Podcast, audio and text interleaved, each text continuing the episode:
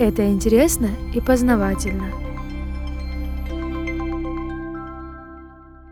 Вы знакомы с тапиром?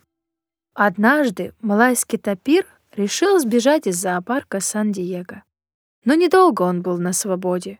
Его поймали через несколько дней, когда в зоопарк поступил звонок от женщины, кричащей в трубку, что в канализацию забрел носорог. Неудивительно, что женщина приняла одно животное за другое. Мало кто из людей видел тапира. На кого же он похож? Тапиров ошибочно принимали за бегемотов, свиней, муравьедов, даже слонов и носорогов. Этот активный в ночное время обитатель леса немного похож на муравьеда, но имеет крепкое тело, похожее на свинью или бегемота, весом до 300 килограммов, а размером может достигать размера осла. Наиболее отличительной особенностью этого травоядного является то, что нос и верхняя губа тапира представляют собой хобот, как у слона, но более короткий. Хоботок оканчивается пятачком. Передние ноги у тапиров четырехпалые, а задние трехпалые с копытцами. Один вид тапира обитает в различных странах Юго-Восточной Азии. Три другие вида обитают в Центральной и Южной Америке. Они населяют тропические леса, луга и даже скалистые горные районы, если есть хороший источник воды. Большая часть информации о тапирах получена в результате изучения животных в неволе. Например, продолжительность их жизни может превышать 40 лет. Несмотря на то, что тапиры в зоопарках в основном стараются быть послушными, иногда они кусают людей, которые подходят слишком близко. Шерстистый или горный тапир имеет самый длинный мех среди всех тапиров и прекрасно чувствуют себя в суровых погодных условиях, высоких ант. Благодаря разнообразию фруктов, входящих в его рацион, он играет ключевую экологическую роль в распространении семян в горных лесах Южной Америки. Равнинный тапир Южной Америки имеет большую жесткую гриву или гребень от лба до плеч, которого нет у трех других видов тапиров. Согласно эволюции, все животные произошли от кого-то еще.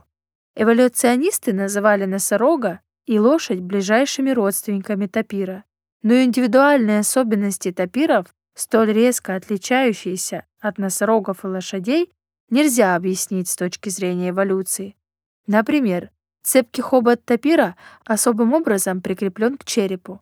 Форма черепа тапиров, а также связанные с ним мышцы и нервы, сильно отличаются от черепов лошадей и носорогов.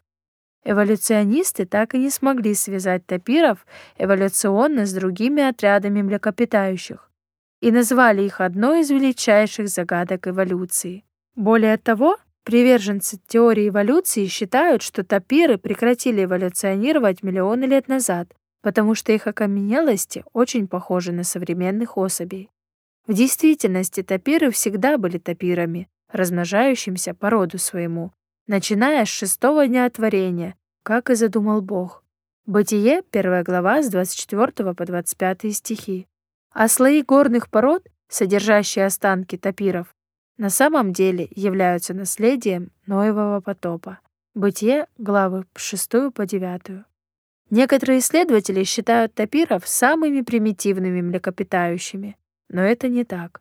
Тапиры часто поднимают хоботы высоко в воздух, предположительно для того, чтобы уловить запахи. Как и слоны, они используют их для добычи пищи, а также в качестве дыхательной трубки для плавания. Тапиры общаются друг с другом визгами, свистами и щелкающими звуками разной высоты и продолжительности. Их большие крепкие тела позволяют им беззаботно передвигаться сквозь густую растительность в поисках пищи. Они отличные пловцы.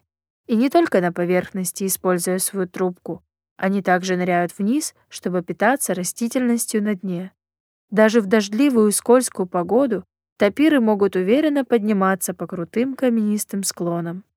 Тапиры были созданы для того, чтобы жить там, где они живут. И то, что они делают, они делают хорошо. Воистину, всякое творение Божье — шедевр.